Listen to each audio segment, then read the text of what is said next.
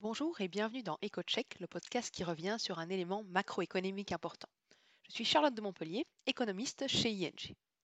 Aujourd'hui, nous allons revenir sur la hausse de l'inflation en Belgique et en Europe, qui a fait l'actualité et suscite certaines craintes. Quelles sont les raisons qui ont poussé l'inflation à augmenter? Doit-on s'en inquiéter? Essayons d'y voir un peu plus clair. En ce début septembre, les chiffres d'inflation pour le mois d'août 2021 ont été publiés. Et le moins que l'on puisse dire, c'est qu'ils ne sont pas passés inaperçus. Dans la zone euro, l'inflation globale, c'est-à-dire l'évolution des prix à la consommation entre août 2020 et août 2021, s'est établie à 3%, son plus haut niveau depuis 2011. En Belgique, l'inflation en août valait 2,7%. Ce chiffre élevé a eu tendance à inquiéter certains, qui craignent une période de hausse de prix très forte ou même de l'hyperinflation. Pourtant, en regardant de plus près, on peut dire que ces craintes sont globalement infondées et qu'on est loin d'une hyperinflation en Europe et en Belgique. En fait, la hausse de l'inflation en août s'explique par plusieurs facteurs, dont une série de facteurs temporaires. En particulier, l'inflation globale est fortement influencée par les prix de l'énergie.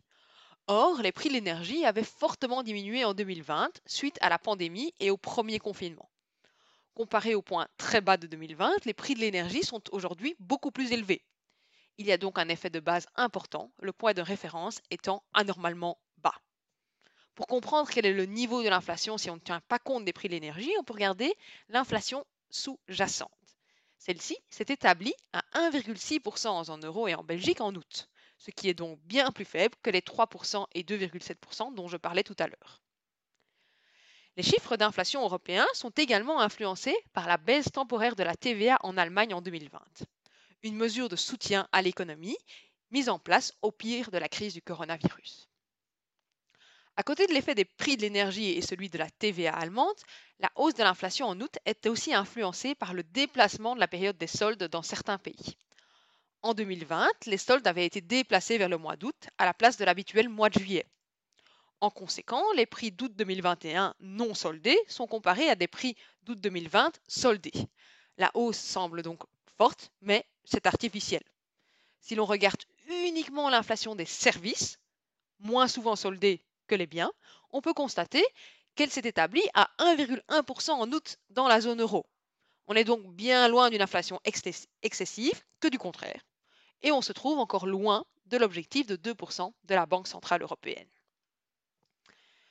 Bien que la hausse de l'inflation au mois d'août s'explique par plusieurs facteurs temporaires qui vont s'atténuer dans les prochains mois, il n'en demeure pas moins que la reprise économique après les confinements a conduit à des pressions inflationnistes.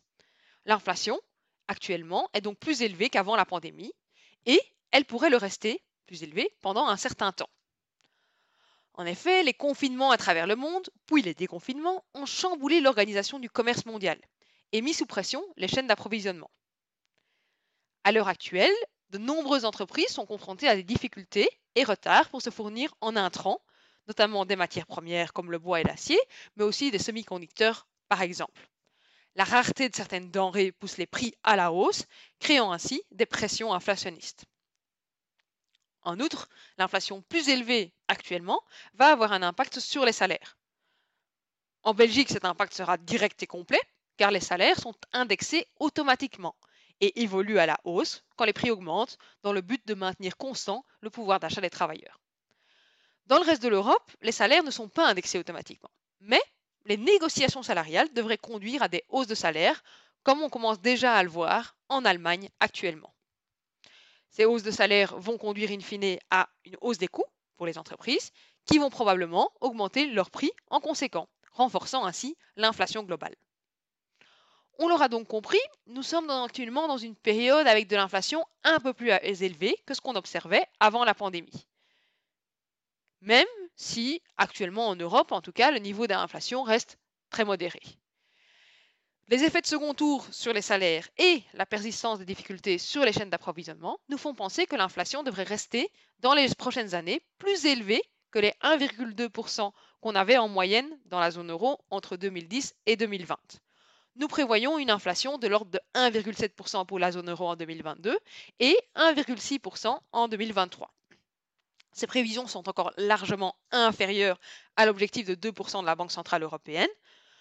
Nous estimons donc que la hausse de l'inflation actuelle et dans les prochaines années ne conduira pas la Banque centrale européenne à relever ses taux d'intérêt. Merci pour votre écoute. Je vous dis à bientôt pour un nouveau podcast économique.